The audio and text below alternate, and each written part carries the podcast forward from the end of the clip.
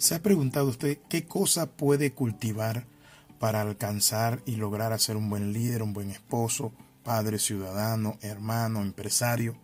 Mi amigo, le damos la más cordial bienvenida a este devocional titulado Cuatro cosas que no deben faltar.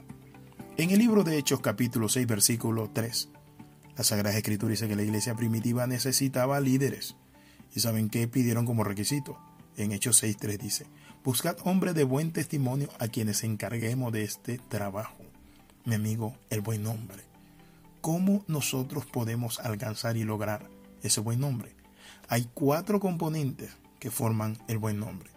El primer componente que forma el buen nombre, ¿saben cuál es? La sumisión. ¿Quiere usted conocer sobre la sumisión? Solo una persona que ha sabido someterse a algo o a alguien, mi amigo, puede guiar a otros. Esa persona puede tener la capacidad y la empatía con la gente si ha pasado por las mismas circunstancias y cosas de la gente que busca liderar. Los líderes que nunca se han sometido a nada ni a nadie son rebeldes sin causa y se convierten orgullosos, demandantes y autocráticos. Por eso el doctor Washman Nee decía lo siguiente, ninguno puede tener autoridad si no está bajo autoridad. Una pregunta quiero hacerle, ¿a quién se somete usted? Sabe que rendir cuenta es sano. Muchos piensan que rendir cuenta es estar dispuesto a explicar cada detallito. No, mi amigo.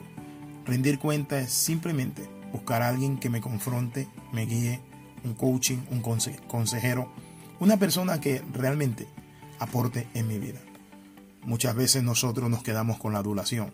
Y hay una ilustración de la vida real del general Justo Rufino Barrio, que fue presidente de Guatemala, y se dice que el general un día quiso confrontar a todos sus alcaldes con la realidad, para que no vivieran una vida, noten esto, de adulación.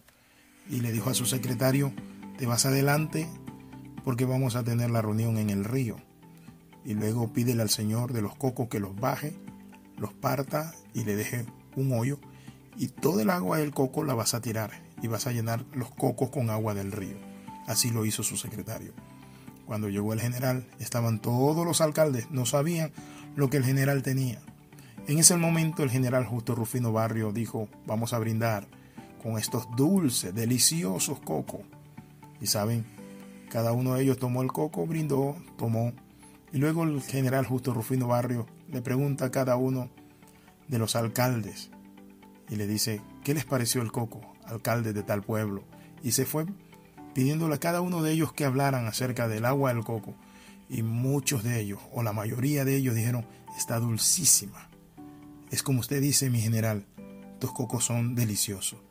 Allí el general Justo Rufino Barrio le dijo, ustedes y yo necesitamos reunirnos y rodearnos de gente noble y sincera que nos confronte. Debemos ser sumisos para escuchar nuestros errores y así podemos ser buenos gobernantes. Mi amigo, la sumisión es una de las claves para que usted y yo alcancemos y desarrollemos un liderazgo, desarrollemos sobre todas las cosas ese don de gente. El segundo elemento es la autodisciplina. Se necesita disciplina y carácter para poder tomar decisiones continuamente. Por eso el ensayista británico John Foster comenta, un hombre sin decisión o carácter no puede nunca decir que se dirige a sí mismo, sino que es dirigido por cualquier cosa que lo esclaviza. Por eso el apóstol San Pablo podía decir, con Cristo estoy juntamente crucificado, y ya no vivo yo, mas vive Cristo en mí. ¿Es Cristo el que le disciplina a usted, le guía, es su modelo a seguir? La palabra del Señor dice hasta que todos lleguemos a la estatura de la plenitud de Cristo. Pero también dice que a uno constituyó apóstoles, maestros, evangelistas, pastores, y luego hice profeta a fin de perfeccionar a los santos hasta que todos lleguemos a la estatura de la plenitud de Cristo, a un varón perfecto. El tercer elemento del cual quiero hablarle es la paciencia. Los líderes miran hacia adelante, piensan en el futuro y quieren avanzar. Por eso son líderes. No obstante, el verdadero propósito del liderazgo no es cruzar la línea de meta como el primero, sino llegar acompañado del mayor número de personas, es decir, con un equipo. Para conseguirlo, tenemos que esforzarnos por sacar casta y ser un testimonio y un ejemplo. Como dice la Sagrada Escritura en Hecho, busquemos a hombres de buen testimonio. Noten lo que dice también la palabra en Eclesiastés capítulo 7, versículo 8. Vale más el fin de algo que su principio. Vale más la paciencia que la arrogancia. Necesitamos la paciencia para ver los resultados, el fruto, para lograr y alcanzar. Sin paciencia, nosotros no podemos lograr nada. Se necesita entender que en el tiempo Dios va trabajando, aún en nuestros errores. Por eso el salmista decía, pacientemente esperé a Jehová, y él me oyó. Mi amigo, ¿está usted con paciencia esperando a Dios? Quiero en esta hora invitarle y le voy a seguir compartiendo el último elemento. Quiero invitarle para que lo escuche, la humildad. Para aprender debes aceptar que no sabes y para enseñar que alguna vez no supiste. Es difícil ser humilde, dice una vieja canción, cuando eres perfecto en todo. Pero ¿quién es perfecto? Mi amigo, todos necesitamos ser perfeccionados.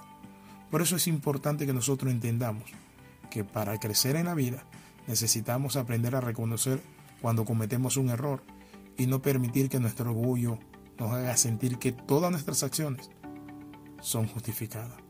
Nunca usted y yo debemos alardear de lo que tenemos, sino de lo que podemos dar.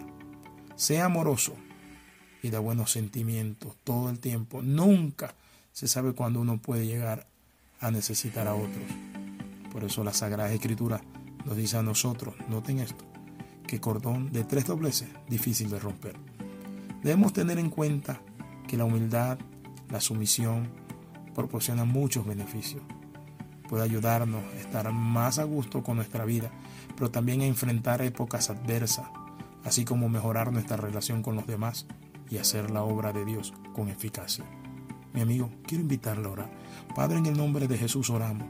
Te pedimos, Señor, que nos des un corazón humilde, que nos des la paciencia el justo Job, que nos dé la autodisciplina el apóstol San Pablo y que nos dé la sumisión, Padre Santo, de Cristo, manso y humilde de corazón. En el nombre de Jesús. Amén y amén. Escriba palabra de transformación arroba gmail.com. Bendiciones de lo alto. Que el Dios Altísimo ilumine su vida y mi vida y nos lleve a la perfección en Cristo Jesús. Amén y amén.